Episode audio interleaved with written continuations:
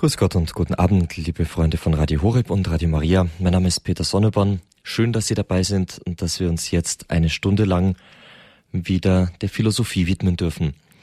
Philosophie im Rahmen unseres Grundkurses Philosophie mit Dr. Peter Egger aus Brixen in Südtirol, der uns in bereits recht vielen Sendungen Stück für Stück dargelegt hat, was die Philosophie uns zu sagen hat, was sie für Schätze birgt, was es da Interessantes zu erforschen, nachzudenken gibt über Gott und die Welt, könnte man geradezu sagen. Derzeit sind wir in einem Unterbereich der Philosophie unterwegs und tätig, der sich da Religionsphilosophie nennt, also ein Bereich der Philosophie, in dem wir sehen, wie mit natürlichem Denken eine Annäherung an das, was wir als transzendent, als über diese Welt hinausgehend ähm, betrachten, möglich ist. Wie weit wir da hinkommen an das, was uns andererseits durch die Offenbarung wie ein großes Geschenk in den Schoß gelegt wurde. Wir haben bereits von einigen wichtigen Denkern, gerade der griechischen Philosophie, also lange vor Christus, gehört von Herrn Dr. Egger. Zuletzt waren wir bei Aristoteles, dem Schüler Platons, bekannter Philosoph, der sehr wertvolle und tiefgehende Gedanken zur Religionsphilosophie beigetragen hat. Wir haben Dinge gehört wie Gott ist ein absolutes, unvergängliches Sein, er ist ewig, Gott ist transzendent über dieser Welt, er ist Geist und vieles mehr. Wir waren bei diesem großen Denker noch gar nicht ganz am Ende angekommen und freuen uns heute darauf, dass es zu diesem Thema noch weitergeht, aber das ist nicht alles. Wir werden auch neue Themen in dieser heutigen Sendung anschneiden. Ich darf ganz herzlich Herrn Dr. Egger aus Brixen in Südtirol begrüßen, der uns auch heute Abend wieder kompetent durch diese Thematik steuern und leiten wird. Guten Abend, Herr Dr. Egger. Grüß Gott, Herr Dr. Sonnebaum. Ich freue mich, dass Sie sich heute wieder Zeit nehmen, bei Ihrem vollen Terminkalender immer wieder Zeit haben für unsere Zuhörer. Ja, wir freuen uns auch jetzt auf ähm, neue Inhalte zur Religionsphilosophie. Nach guter alter Sitte darf ich Sie einladen, dass Sie die Sendung mit einem Gebet beginnen. Liebe Hörerinnen und Hörer, ich darf Sie auch meinerseits sehr herzlich zu dieser heutigen Sendung begrüßen. Und ich bedanke mich gleich für die freundliche Einführung von Seiten Dr. Sonneborns. Bevor ich mit meinen Ausführungen beginne, möchte ich gerne der Einladung von Dr. Sonneborn nachkommen und Sie bitten, mit mir gemeinsam ein Gebet zu sprechen.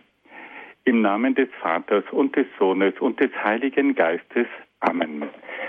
Komm, Heiliger Geist, und erfülle die Herzen deiner Gläubigen und entzünde in ihnen das Feuer deiner Liebe. Sende aus deinen Geist und alles wird neu geschaffen und du wirst das Angesicht der Erde erneuern. Wir wollen nun miteinander auch die Mutter Gottes anrufen und sie bitten, uns mit ihrem Gebet zu begleiten. Gegrüßet seist du, Maria, voll der Gnade, der Herr ist mit dir. Du bist gebenedeit unter den Frauen und gebenedeit ist die Frucht deines Leibes, Jesus. Heilige Maria, Mutter Gottes, bitte für uns Sünder, jetzt und in der Stunde unseres Todes. Amen. Dann wenden wir uns auch an die Engel und bitten sie um ihr kräftiges Geleit. Engel Gottes, unsere Beschützer, denen des höchsten Vater Liebe uns anvertraut hat, erleuchtet, beschützt, regiert und leitet uns. Amen.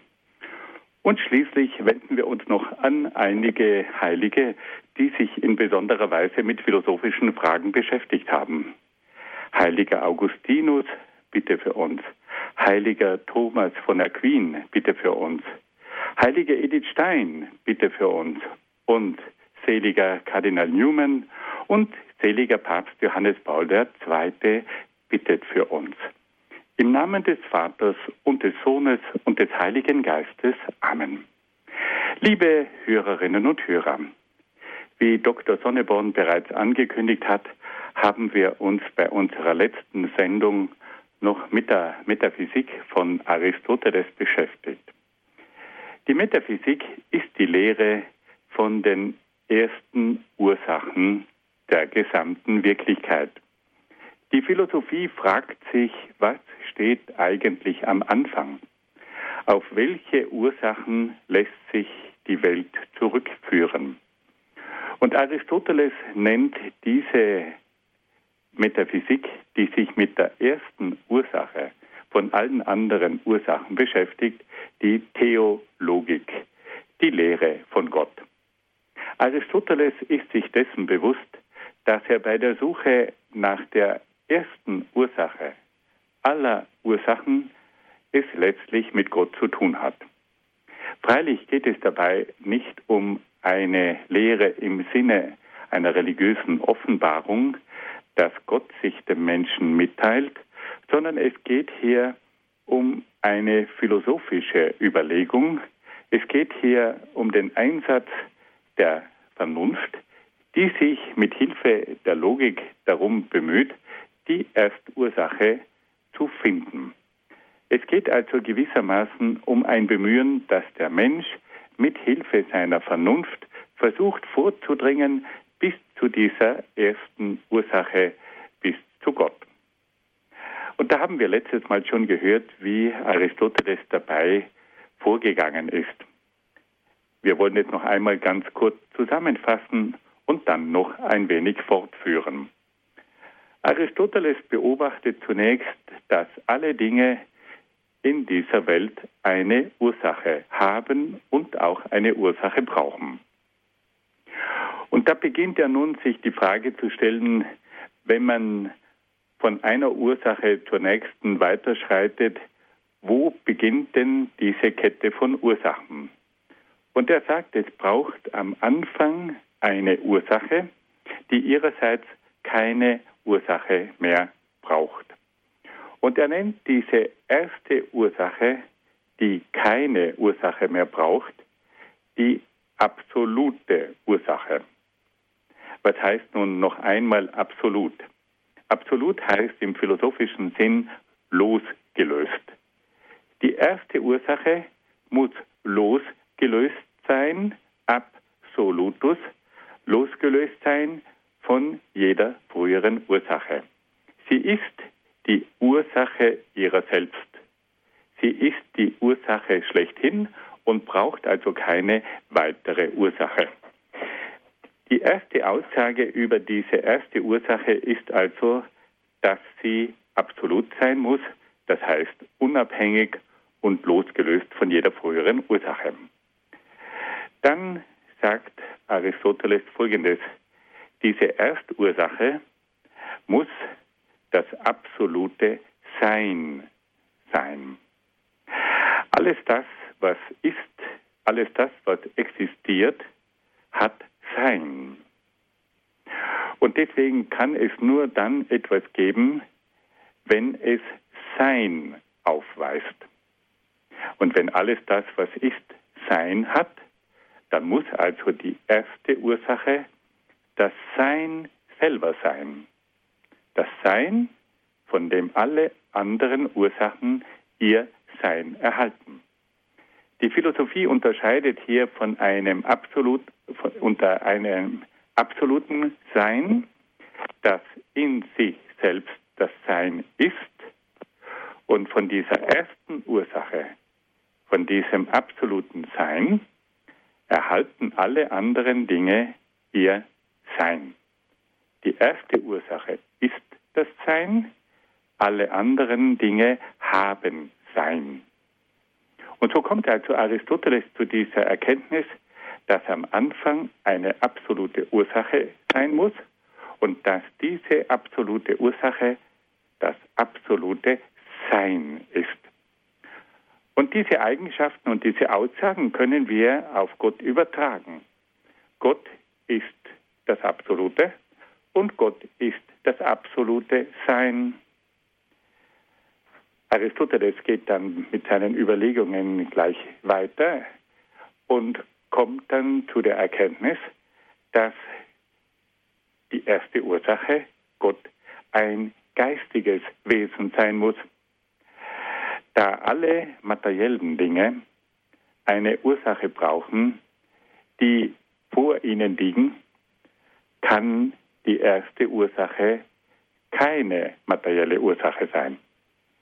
Weil sonst bräuchte es hier wiederum eine Ursache, die vor ihr liegt.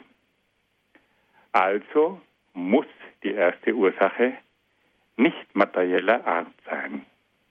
Und wenn sie nicht materieller Art ist, dann muss sie geistiger Art sein.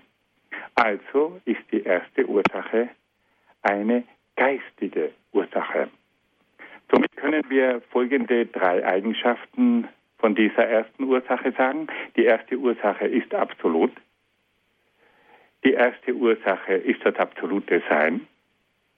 Und die erste Ursache ist geistige Art. Und das können wir nun auch auf Gott anwenden. Wir können sagen, Gott ist absolut, Gott ist das absolute Sein und Gott ist ein geistiges Wesen. Wenn nun Gott ein geistiges Wesen ist, dann können wir auch gleich etwas weiteres von ihm sagen. Gott ist dann auch ein denkendes Wesen. Gott ist dann ein intelligentes Wesen. Gott ist dann auch ein schöpferisches Wesen. Und so kommen wir von einer Eigenschaft zur nächsten. Aber dann gibt es noch eine grundlegende Aussage von dieser ersten Ursache.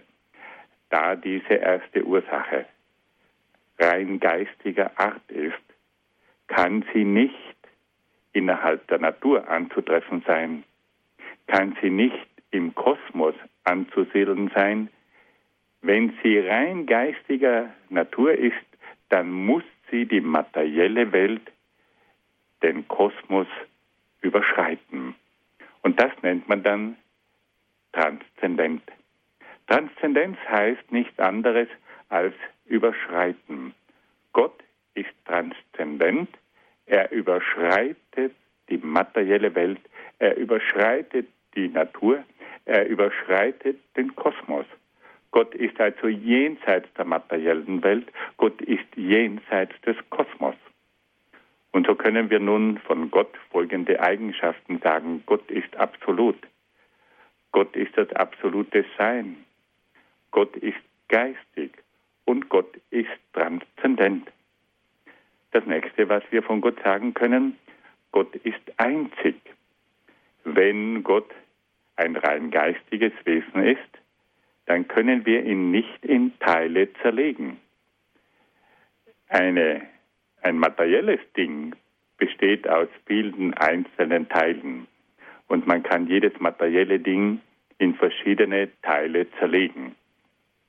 Aber Gott ist ein rein geistiges Wesen und den Geist, den kann man nicht in Teile zerlegen. Also muss dieser reine Geist Gottes ein einziger sein. Gott ist einzig. Und diese Einzigartigkeit Gottes zeigt sich auch darin, dass seine ganze Schöpfung, die von ihm hervorgebracht worden ist, ein Universum ist. Universum heißt, es ist alles auf das eine ausgerichtet. Es ist alles von einer durchgehenden Einheit bestimmt. Und wenn nun die Schöpfung von einer Einheit bestimmt ist, dann muss auch der Schöpfer als solcher einer sein, der dieses einzigartige Werk hervorgebracht hat. Aristoteles sagt uns also, dass Gott einer ist, weil er rein geistig ist und somit nicht in verschiedene Teile zerlegt werden kann und weil auch seine Schöpfung einzigartig ist, von einer Einheit bestimmt ist und auf das eine ausgerichtet ist. Und das lässt darauf schließen, dass hinter diesem einzigartigen Kosmos, der von einer Einheit geprägt ist, auch nur eine Ursache stehen kann. Und schließlich haben wir dann noch eine letzte Aussage. Gott ist vollkommen. Wenn Gott die Ursache von allem ist und er alles bewirken kann, dann muss er selbst vollkommen sein, denn nur als vollkommene Ursache kann er alle Dinge bewirken und erschaffen. Und auf diese Art und Weise kommen wir so zu einer weiteren letzten grundlegenden Aussage über die Erstursache oder über Gott. Gott ist also absolut, er ist das absolute Sein, er ist geistig, er ist transzendent, er ist einzig und er ist vollkommen. Liebe Freunde, das ist einfach grandios, wie uns hier Aristoteles mit rein logischen Argumenten zu dieser Erkenntnis führt, dass Gott folgende Eigenschaften hat, dass Gott absolut ist, dass er das Sein ist, dass er geistig ist, dass er transzendent ist, dass er einzig ist und dass er vollkommen ist. Das ist für uns eine riesige Hilfe bei unserer Frage nach dem Wesen Gottes. Wir können also hier begreifen, dass die Philosophie gewissermaßen eine Vorarbeit leistet bei der Erkenntnis Gottes. Freilich muss uns bewusst sein, dass man mit Hilfe der Vernunft und der Philosophie niemals das ganze Wesen Gottes erfassen kann. Gott ist der Unendliche. Gott ist der Ewige. Und wir können mit unserer endlichen und auch mit unserer zeitgebundenen Vernunft niemals das Unendliche und das Ewige in seiner vollen Größe und Tiefe erfassen. Das Endliche ist nicht imstande, das Unendliche in seiner ganzen Tiefe zu begreifen. Aber unsere endliche Vernunft ist fähig, gewisse Grundzüge von Gott zu erkennen. Die Vernunft kann sagen, Gott ist absolut und das stimmt. Die Vernunft kann sagen, Gott ist transzendent und das stimmt. Die Vernunft kann sagen, Gott ist geistig und das stimmt. Die Vernunft kann sagen, Gott ist einzig und das stimmt. Die Vernunft kann sagen, Gott ist vollkommen und das stimmt. Und die Vernunft kann sagen, Gott ist das absolute Sein und das stimmt. Wir können also gewisse Grundzüge des göttlichen Wesens erkennen und auch begründen. Und deswegen müssen wir hier auch einmal ganz deutlich sagen, wenn heute oft Menschen sagen, man kann nicht über Gott sprechen, weil man sowieso nichts von ihm erkennen kann, dann ist das einfach zu kurz gegriffen und vielleicht auch ein bisschen zu bequem. Es gibt oft Menschen, die sagen, ach, es hat ohnehin keinen Sinn, über Gott zu reden. Man kann doch von diesem absoluten Wesen, von diesem vollkommenen Wesen nichts sagen. Gott ist nicht erkennbar und deswegen hat es auch keinen Sinn, dass man nach ihm sucht. Und es hat auch keinen Sinn, dass man sich mit ihm in Verbindung setzt, weil man ihn ja ohnehin nicht erkennen kann. Die berühmte Position des Agnostizismus, die sagt, dass man Gott nicht erkennen kann und von daher wird er für uns auch sozusagen bedeutungslos. Das geht so nicht. Die Philosophie zeigt uns ganz klar und deutlich, dass es möglich ist, über die Erstursache aller Ursachen nachzudenken. Und die Logik führt uns auch zu ganz bestimmten Erkenntnissen, die begründet sind. Wenn man sagt, es muss eine erste Ursache geben, die keine weitere Ursache mehr braucht, dann hat das Kopf und Fuß. Und wenn man sagt, diese Erstursache muss das absolute Sein sein, von dem alle anderen Dinge ihr Sein erhalten, dann ist das auch eine zwingende Argumentation.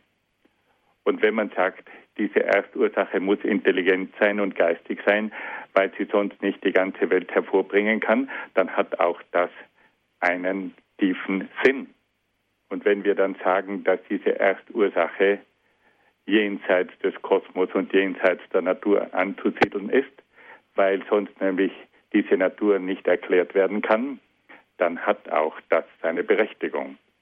Und auf diese Art und Weise können wir also feststellen, dass es mit Hilfe der philosophischen Überlegungen möglich ist, grundlegende Dinge über Gott zu sagen. Und dass wir hier mit Hilfe der Philosophie einen ersten Einstieg in die Religion und auch in die Lehre über Gott finden können. Und es ist deswegen auch verständlich, dass alle Theologen die sich mit der Theologie beschäftigen, auch ihre verschiedenen Vorlesungen in Philosophie hören müssen, weil einfach die Philosophie ein Mittel ist, um an die Religion heranzukommen. Und nicht umsonst hat man im Mittelalter die Philosophie auch die Magd der Theologie genannt. Das heißt, die Philosophie kann auch in den Dienst der Religion, der Theologie genommen werden. Und so möchte ich Sie, liebe Hörerinnen und Hörer, einfach immer wieder ermutigen, sich auch mit der Religionsphilosophie zu beschäftigen, um auf diese Art und Weise auch mit Hilfe der Vernunft einen Zugang zu Gott zu finden. Aber, wie gesagt, noch einmal, die Religionsphilosophie hat zwei Grenzen. Sie kann als endliche Größe nicht das Unendliche Gottes voll erfassen.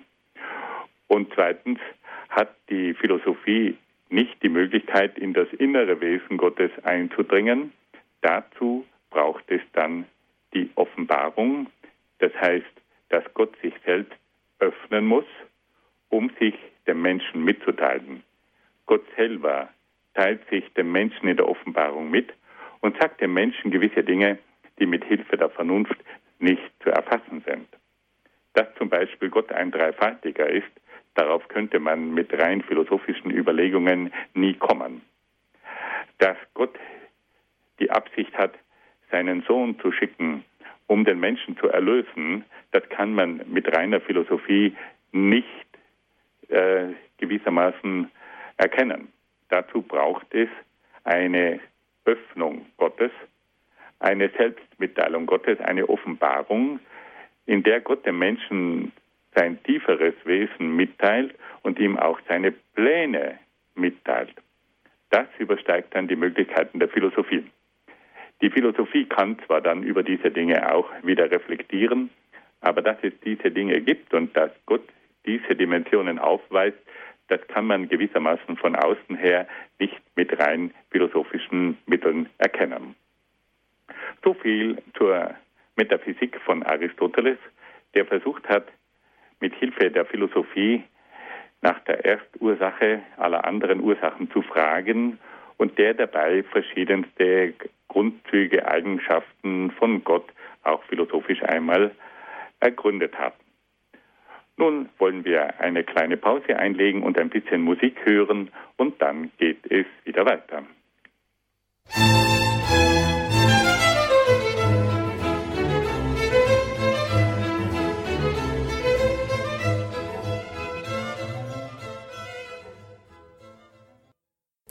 ist Radio Horeb und Radio Maria. Herzlich willkommen allen, die sich vielleicht erst später zugeschaltet haben. Liebe Zuhörer, wir sind in der Sendung Grundkurs Philosophie mit Herrn Dr. Peter Egger aus Brixen in Südtirol. Er ist Doktor der Theologie, der Geschichte und der Philosophie. Das ist unser heutiges Thema. Und zwar genauer hin die Religionsphilosophie. Herr Dr. Egger hat im ersten Teil seines Vortrags noch einmal rekapituliert, was wir bereits über den großen griechischen Philosophen ähm, über 300 Jahre vor Christus ge bereits gehört hatten, was er zum Thema gesagt hat, Gott mit der Vernunft zu erkennen und hat dann noch weiter ausgebaut, was er zu diesem Thema gesagt hat. Kurz zusammengefasst, Aristoteles ist darauf gekommen, dass es letztlich für all das, was wir sehen und erkennen können, nur eine letzte Ursache geben kann.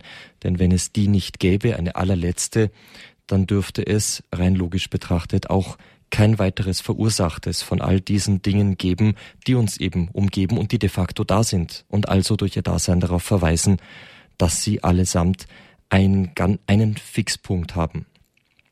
Dieser Fixpunkt, der muss dann nach Aristoteles gewisse Eigenschaften haben. So haben wir gehört, er muss absolut und unabhängig sein. Er kann nicht wieder von etwas anderem abhängig sein, sonst wäre ja das ein weiterer, vielleicht dann letzter Fixpunkt.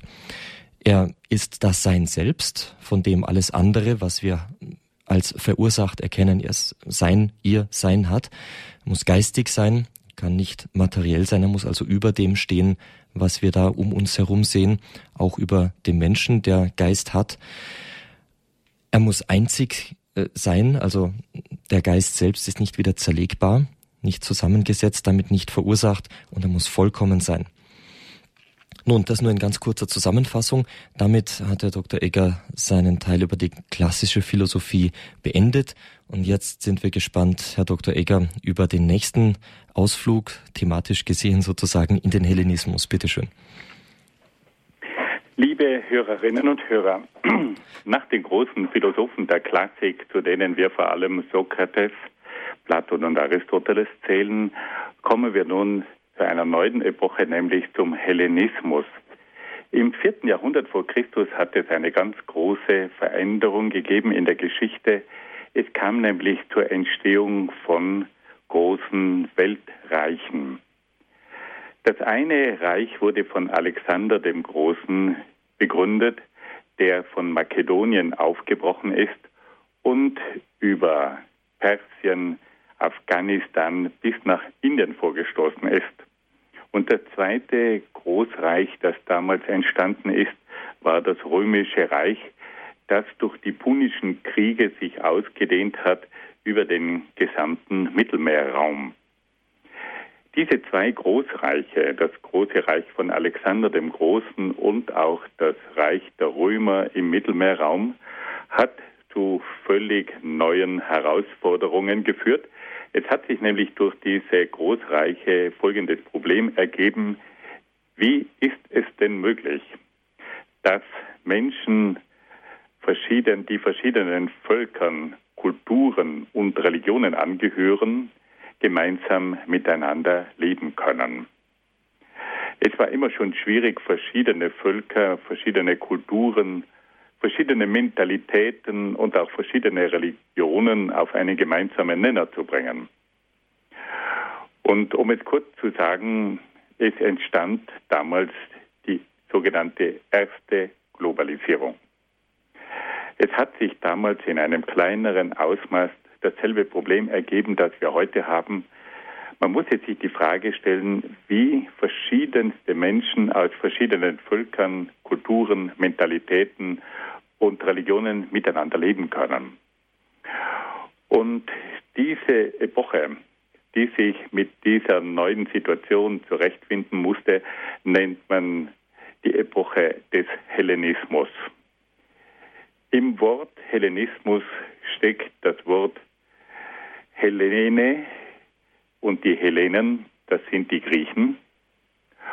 Und man hat nämlich damals die griechische Kultur als die Grundlage für diese erste Globalisierung verwendet. Die führenden Geister haben verstanden, dass die griechische Kultur, wie sie damals von den großen Philosophen entwickelt worden war, das geeignete Instrument war, um eine einheitliche Kultur unter verschiedenen Völkern zu schaffen. Und auf diese Art und Weise wird also jetzt die griechische Kultur, die griechische Kunst, die griechische Literatur, die griechische Philosophie, aber vor allem die griechische Sprache zum gemeinsamen Fundament für diese Großreiche. Und weil nun diese griechische Kultur die Grundlage war, die geistige Grundlage für diese Großreiche, für das Reich von Alexander dem Großen und für das römische Weltreich, hat man dann diese Epoche das Zeitalter des Hellenismus genannt.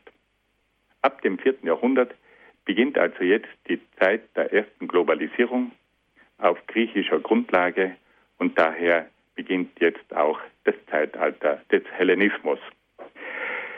Ich muss ganz offen gestehen, dass mich dieses Zeitalter immer sehr, sehr fasziniert hat. Aus dem einfachen Grund, weil man in diesem Zeitalter der ersten Globalisierung viele Parallelen finden kann mit der heutigen Zeit, die ich die Zeit der zweiten Globalisierung nennen möchte. Und auch in dieser ersten Globalisierung hat es Denker gegeben, die sich die Frage gestellt haben, wie können wir hier ein gemeinsames Fundament schaffen? Dieselbe Frage stellen wir uns ja heute auch. Und uns ist bewusst, dass der Euro und die Börse nicht ausreichen als gemeinsames Fundament für eine globale Welt. Man muss eines ganz offen sagen, dass die Denker der ersten Globalisierung, die Denker des Hellenismus, weit umfassender und gründlicher und tiefer gedacht haben als unsere heutigen flachen Politiker und Denker. Die haben weit tiefer hinuntergedacht als unsere heutigen oberflächlichen Politphilosophen. Und da ist es nun interessant, auch im Hinblick auf unser Thema, auf die Religionsphilosophie, sich einmal die Frage zu stellen, welche Bedeutung hatte denn damals in dieser Zeit der ersten Globalisierung die Religion? Welchen Stellenwert haben denn damals diese Denker der Religion zugewiesen? Und deswegen wollen wir nun einmal einige klassische hellenistische Philosophen kennenlernen und sie im Hinblick auf ihre Religionsphilosophie befragen. Wir werden dabei verschiedenste Standpunkte kurz streifen, aber es lohnt sich auf jeden Fall einmal die Gedanken dieser Denker aus der ersten Globalisierung etwas näher kennenzulernen und auch die Bedeutung der Religion für das Zusammenleben so vieler Menschen aus verschiedenen Völkern, Kulturen und so weiter, Religionen einmal etwas näher zu betrachten. Beginnen wir mit einem Namen, den wir alle kennen, nämlich mit dem berühmten Cicero. Cicero ist uns bekannt. Er hat im ersten Jahrhundert vor Christus gelebt. Er war einer der bekanntesten Politiker der römischen Geschichte. Er war aber gleichzeitig auch ein hervorragender Rechtsanwalt. Er war der größte Redner der römischen Geschichte und er war auch ein Mann, der sich sehr, sehr intensiv mit philosophischen Fragen beschäftigt hat. Er selber war kein Philosoph im schöpferischen Sinn, aber er war sich dessen bewusst, dass es ohne Philosophie nicht möglich ist, eine globale Welt zu schaffen. Und deswegen hat er sich persönlich sehr darum bemüht, die griechische Philosophie zu durchdringen und sie auch der römischen Politik dienstbar zu machen. Also Cicero war Politiker, war Rechtsanwalt, er hat also das römische Rechtswesen bestens gekannt. Er war ein hervorragender Redner und er war vor allem ein überzeugter Vertreter einer republikanischen Politik. Und deswegen ist er mit seinem großen Zeitgenossen Julius Caesar auch in Konflikt geraten. Julius Caesar war der Meinung, dass es nicht möglich sei, ein großes Weltreich mit republikanischen Mitteln zu regieren.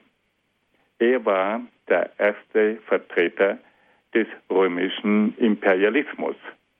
Er war der Vorläufer der römischen Kaiser. Und Cicero hat Caesar bekämpft. Cicero hat klar erkannt, dass durch diese absolutistische Politik von Caesar die republikanische Politik am Ende war. Und insofern ist also Cicero ein Mann, der an einer Zeitenwende steht. Er erlebt das Ende der römischen Republik. Er erlebt den Beginn der römischen Cäsaren und versucht, die Republik und damit auch die Freiheit der einzelnen Bürger zu retten. Und in diesem Zusammenhang können wir also sagen, hat also Cäsar, äh, Cicero eine große Bedeutung. Er ist Politiker, steht an einer Zeitenwende, misst sich mit den großen Politikern seiner Zeit, mit Cäsar, und auch mit Marc Anton. Er selber verteidigt die Grundrechte des Menschen. Er selber macht sich Gedanken über die letzten Dinge und fragt sich eben auch nach der Religion. Cicero wurde von seinem Gegenspieler ähm, Octavian, aber vor allem von Marc Anton dann auch auf die schwarzen Listen gesetzt und wurde dann schließlich ermordet. Wir wollen einige Gedanken von Cicero zum Thema Religion kurz kennenlernen. Cicero kommt zunächst einmal über die Frage nach dem Ursprung der Welt mit der Religion in Berührung. In seinem Werk über das Wesen der Götter hat er sich ausführlich mit den verschiedenen philosophischen Erklärungen der Welt auseinandergesetzt. Und da sagt er, dass man bei der Erklärung der Welt nicht umhin komme, die Welt als einen Kosmos zu betrachten. Er betrachtet die Welt als einen Kosmos, als ein geordnetes Ganzes. Und er sagt, die Welt weist intelligente Gesetzmäßigkeiten auf und lässt in allen Bereichen eine klare Zweckmäßigkeit erkennen. Die Welt zeichnet sich aber auch durch eine vollendete Einheit und Harmonie aus. Und schließlich sagt Cicero, ist die Welt von einer überragenden Schönheit die sich vor allem im wunderbaren Schmuck des Himmels zeigt. Also er betrachtet die Welt als einen Kosmos, als ein geordnetes Ganzes. Er entdeckt intelligente Gesetzmäßigkeiten. Er erkennt eine klare Zweckmäßigkeit in allen Abläufen der Natur. Er stellt fest, dass die Welt eine vollendete Einheit und Harmonie darstellt und dass sie von einer überragenden Schönheit ist.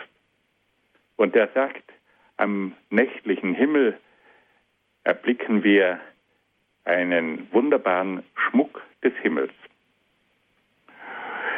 Cicero sagt, dass aufgrund dieser Feststellungen es unmöglich ist, dass man die Welt nur durch zufällige mechanische Kräfte erklären kann. Er sagt, es ist unmöglich, dass man diese wunderbare, geordnete Welt, diesen Kosmos, durch einen reinen Zufall erklären kann. Und er bringt dann ein sehr interessantes äh, Argument. Er sagt, dass es wahrscheinlich nicht einmal möglich wäre, einen einzigen Vers eines dichterischen Werkes mit rein zufällig zusammengewürfelten Buchstaben zustande bringen. Also er sagt, wenn man von einem Gedicht die erste Zeile hernimmt und man würde jetzt die einzelnen Buchstaben nur durch Zufall aneinanderreihen wollen, bis sie schließlich die erste Zeile von einem Gedicht ergeben.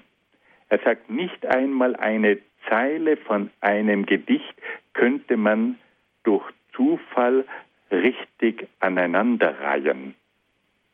Wenn man also würfeln würde, welcher Buchstabe der nächste sein sollte, dann könnte man eine Ewigkeit lang würfeln, bis man einmal durch rein zufälliges Würfelspiel den richtigen Buchstaben hätte für die richtige Aneinanderreihung einer einzigen Zeile von einem einzigen Gedicht. Und er sagt, wenn es schon nicht einmal möglich ist, die Reihenfolge der Buchstaben von einem einzigen Vers eines Gedichtes durch Zufall zu erklären, dann ist es noch viel, viel unmöglicher, die ganze Welt durch Zufälligkeiten in dieser Weise zu erklären. Er sagt, wenn es nicht einmal möglich ist, die Zeile von einem einzigen Gedicht, dass man diese Buchstaben durch reinen Zufall richtig aneinander reiht, dann ist es völlig unmöglich, die ganze Welt, die ja viel komplizierter ist, als die Zeile von einem einzigen Gedicht durch Zufälle zu erklären. Das ist ein ganz berühmtes Argument. Aber das hat etwas für sich. Als er sagt, der Zufall ist völlig überfordert, um diese wunderbare, planmäßige, kosmische, intelligente, harmonische und schöne Welt zu erklären. Und deswegen sagt er, braucht sie zur Erklärung einen Schöpfer. Er sagt, es braucht eine intelligente Ursache. Es braucht vor allem ein universales Weltgesetz, das alle Bereiche durchdringt und alle verschiedenen Bereiche zu einer Einheit zusammenfügt. Und er sagt, dass dann noch etwas festzustellen ist, dass auch der Ablauf der Geschichte kein zufälliger sein kann. Dass man immer wieder feststellt, dass es auch ein Gesetz der Vorsehung gibt, das in die Geschichte eingreift. Und deswegen braucht es nach Cicero einen Schöpfergott, eine intelligente Ursache, weil einfach der Zufall keine ausreichende Erklärung sein kann. Es braucht ein universales Weltgesetz, um die Einheit der ganzen Welt zu erklären. Und es braucht auch eine göttliche Vorsehung, weil man immer wieder feststellen kann, dass trotz der Freiheit des Menschen und trotz vieler Fehlentscheidungen es dann immer wieder eine Vorsehung gibt, die die Menschheit dann wieder zurückführt und sie auf den richtigen Weg geleitet. Und schließlich hat dann Cicero noch ein weiteres interessantes Argument auf Lager. Er sagt, dass man feststellen kann, dass alle Völker offensichtlich um das Wirken Gottes wissen. Er sagt, man kann Gott nicht mit der Vernunft letztlich beweisen. Aber sagt er, es ist ein tiefes Wissen in allen Völkern vorhanden. Die Völker wissen, dass es ein höheres Wesen gibt, das hinter dieser Welt steht. Es ist gewissermaßen eine angeborene Idee, eine Übereinstimmung aller Völker, die auf die Existenz und das Wirken Gottes hinweist. Interessant. Gerade dadurch, dass er in einer Zeit der ersten Globalisierung lebt und mit verschiedensten Völkern in Berührung kommt, kann er feststellen, dass bei allen Völkern ein Urwissen um Gott vorhanden ist. Auch wenn die Verehrung Gottes und die Vorstellung Gottes oft recht unterschiedlich sein können, aber bei allen Völkern lässt sich das Wissen um ein absolutes Wesen, das über dieser Welt steht und diese Welt hervorgebracht hat und lenkt, das lässt sich überall feststellen. Und er sagt, es ist tief in der Seele des Menschen drinnen ein Bewusstsein, das sozusagen bei allen Völkern trotz der unterschiedlichsten Formen zu beobachten ist. Nun wollen wir wieder eine kleine Pause einschieben und ein wenig Musik hören.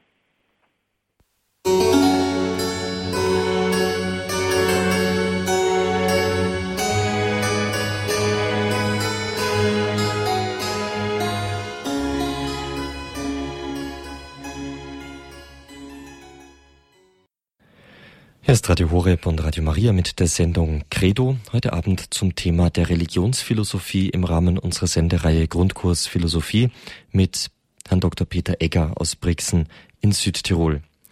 Im ersten Teil seines Vortrags hat er über Aristoteles und seine Metaphysik gesprochen, seine Art und Weise, sich rein philosophisch Gott zu nähern, Gott zu erkennen, in einigen seiner wichtigsten Eigenschaften. Und im zweiten Teil haben wir dann das Thema gewechselt, sind von der klassischen Philosophie, also Sokrates, Platon und Aristoteles, den großen Denkern dieser Zeit, übergegangen zum Hellenismus. Herr Dr. Egger hat uns über die beiden Großreiche bereits ähm, erzählt, des Alexander des Großen und des Römischen Reiches, die damals eine erste große Herausforderung geschaffen haben, nämlich eine erste Globalisierung. Viele Völker mussten irgendwie salopp gesagt, unter einen Hut gebracht werden und die Erkenntnis verfestigte sich, dass das ohne eine gute Philosophie nicht möglich wäre. Der erste Exponent dieser Zeit, den Herr Dr. Egger uns nahebringt, ist Cicero im ersten Jahrhundert vor Christus, selbst Politiker, Rechtsanwalt, großer Redner, der die Freiheiten der Republik zu verteidigen suchte gegen Cäsar und diesem letztlich unterlag.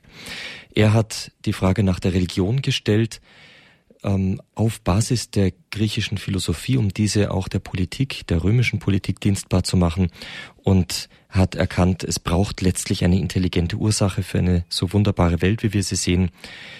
Die Geschichte kann auch nicht zufällig sein. Wir erleben immer wieder die Vorsehung und alle Völker wissen letztlich im tiefsten um Gott. Nun aber wieder Ihnen das Wort, Herr Dr. Egger. Liebe Hörerinnen und Hörer, Cicero hat also erkannt, dass es hinter dieser Welt eine intelligente Ursache braucht, aber auch ein Weltgesetz, das sich in der Form der Vorsehung zum Ausdruck bringt. Gleichzeitig war Cicero aber nicht blind für die verschiedenen Differenzen innerhalb der einzelnen Religionen und in seinem Werk vom Wesen der Götter schreibt er ganz deutlich, dass die Religion ein überaus schwieriges Thema sei. Er schreibt folgende Worte. Es gibt nämlich kein Thema, bei dem nicht nur die Laien, sondern auch die Fachleute so gegensätzlicher Meinung sind. In dieser Frage vertreten selbst die gelehrtesten Männer so unterschiedliche und einander widersprechende Positionen. Er stellt dazu fest, dass innerhalb der ganzen Religionsdebatte oft sehr unterschiedliche Meinungen aufeinander prallten. Trotzdem ist Cicero der Ansicht, dass es möglich ist, gewisse gemeinsame Grundkomponenten festzuhalten. Er sagt, dass es möglich ist, aufgrund des Kosmos zur Erkenntnis zu gelangen, dass hinter dem Kosmos ein Schöpfer steht dass es ein Weltgesetz gibt, welches den Lauf der Welt leitet und dass es schließlich auch eine Vorsehung geben muss, die das Schicksal der Menschen und der Geschichte bestimmt. Also das wären gewisse gemeinsame Faktoren, die man bei allen Religionen feststellen könne. Aber dann kommt Cicero auf das Eigentliche zu sprechen.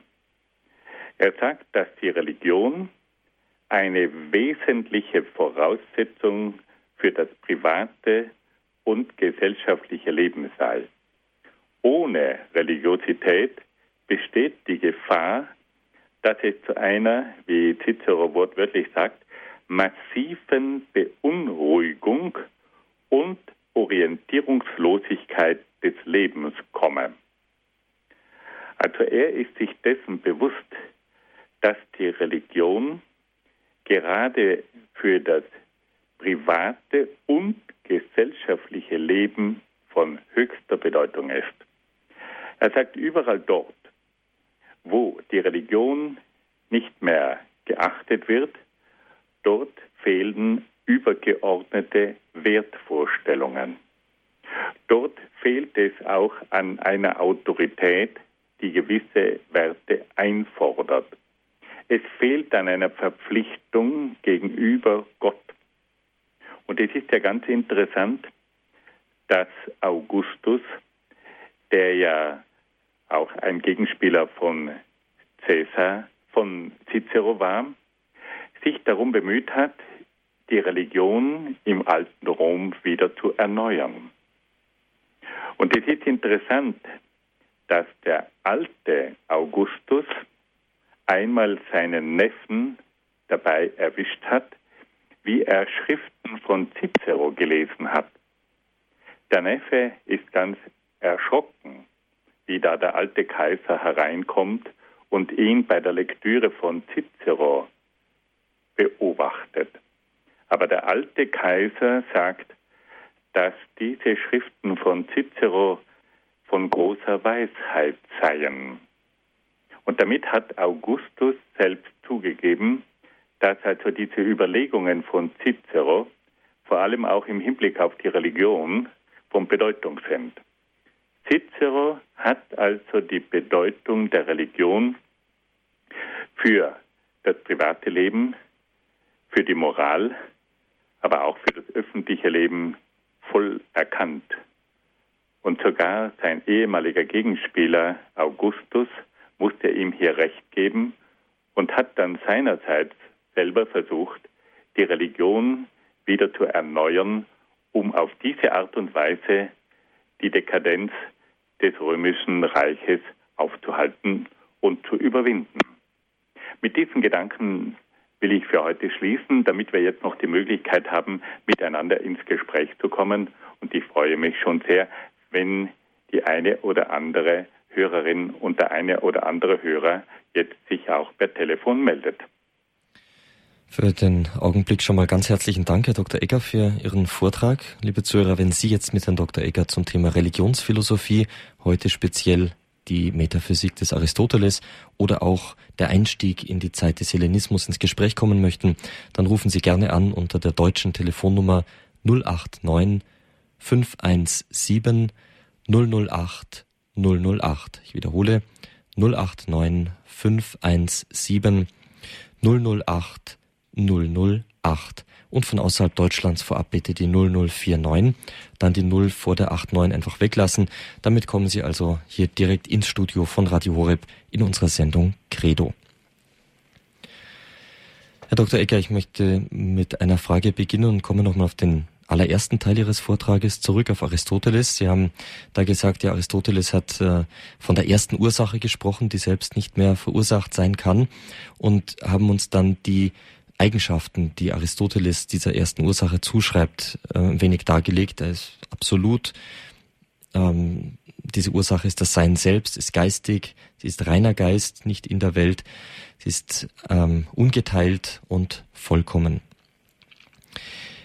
Die Eigenschaft, dass Gott nicht in dieser Welt ist, die haben sie verknüpft damit, dass er reiner Geist ist. Er ist also transzendent über der Welt.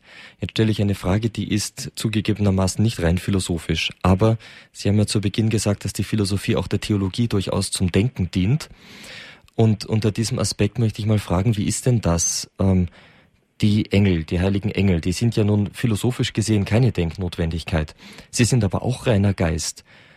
Bezeichnen wir sie auch als transzendent, erstens, und zweitens müssen wir von ihnen auch sagen, dass sie irgendwie zur absoluten Ursache dazugehören? Also hier müssen wir zunächst einmal einen großen Überblick schaffen. Die geistige Welt stellt man sich ja so vor, dass man sagt, dass zu oberst der absolute Geist Gottes sei und dass es dann von Gott in Richtung Materie sozusagen verschiedene Stufen gibt. Wir haben zunächst einmal ganz zu oberst den absoluten Geist Gottes, dann haben wir geistige Wesen, die Engel, dann haben wir den Menschen, der ein geistiges Wesen ist, aber gleichzeitig auch einen Körper hat. Und dann steigen wir weiter hinunter bis in das Reich der Tiere, bis in das Reich der Pflanzen, bis wir dann zur anorganischen, rein materiellen Welt kommen. Also es gibt sozusagen eine Art ähm, Stufenfolge der gesamten Wirklichkeit, die von der reinen Geistigkeit Gottes kommt, dann bis zu den endlichen Geistern der Engel, dann zum Wesen des Menschen, geistiges Wesen in einem Körper, dann Tierwelt, Pflanzenwelt und anorganische, rein materielle Welt. Das wäre gewissermaßen die große Stufenfolge, wie sie bei Plotin aufgezeigt wird, aber auch bei Thomas von Aquin existiert. Wir können also sagen, dass es eine große Hierarchie in der gesamten Wirklichkeit gibt und dass hier die Engel eine Funktion haben. Sie sind geistige Wesen, sie sind personale Wesen, aber sie sind unkörperliche Wesen. Und sie haben eine vermittelnde Funktion, auf der einen Seite sind sie Gott zugewandt, sie sind zum Lob Gottes berufen, aber sie sind gleichzeitig auch Mittler und Boten zwischen Gott und den Menschen. Und von daher haben also die Engel eine Zwischenfunktion, aber als eigenständige Wesen, die auf der einen Seite ganz auf Gott ausgerichtet sind, in seinem Dienst stehen, in seinem Licht stehen, die auch Gott loben und gleichzeitig auch Gottesboten für die Menschen sind. Und ähm, wo liegt jetzt, also Sie haben zum Beispiel von, äh, von dieser ersten Ursache gesagt, äh, die Aristoteles äh, da aufzeigt, dass sie einzig ist. Also sie ist ähm, geistig und deswegen nicht weiter zerteilbar. Also sie ist nicht. Ähm, ja. ja wie ist da dieser Unterschied jetzt von von dem einen, von dieser einen letzten Ursache und den Zwischenursachen, den heiligen Engeln? Wo, worin besteht die genau? Also die Engel sind zunächst einmal keine absolute Ursache, sondern die Engel sind ihrerseits verursacht. Sie sind geschaffen und sind von daher geschöpfliche Wesen. Sie haben einen Anfang und sind daher geschöpflich und nicht absolut. Das ist immer der erste Unterschied. Der zweite Unterschied besteht in ihrer Geistigkeit. Gott ist der absolute Geist. Die Engel sind geistig, aber nicht von absoluter Geistigkeit, sondern von beschränkter, endlicher Geistigkeit. Und das Dritte, was Sie noch ansprechen, ist die Einzigkeit. Bei Gott ist Gott ist der absolute Geist und als absoluter Geist ist er unteilbar. Aber bei den Engeln, die geschaffene Wesen sind, gibt es hier noch die Endlichkeit und alles, was endlich ist, ist begrenzt und was begrenzt ist, ist dann auch individuell und damit nicht eine einzige Geistigkeit. Anders ausgedrückt, der absolute Geist ist unbegrenzt und von daher ist er einer. Die geschaffenen Geister, die begrenzt sind, können viele sein, da hier sozusagen das Geistige endlich ist, begrenzt ist und damit kann es auch eine Vielheit von diesen endlichen, begrenzten, individuellen Geistwesen geben.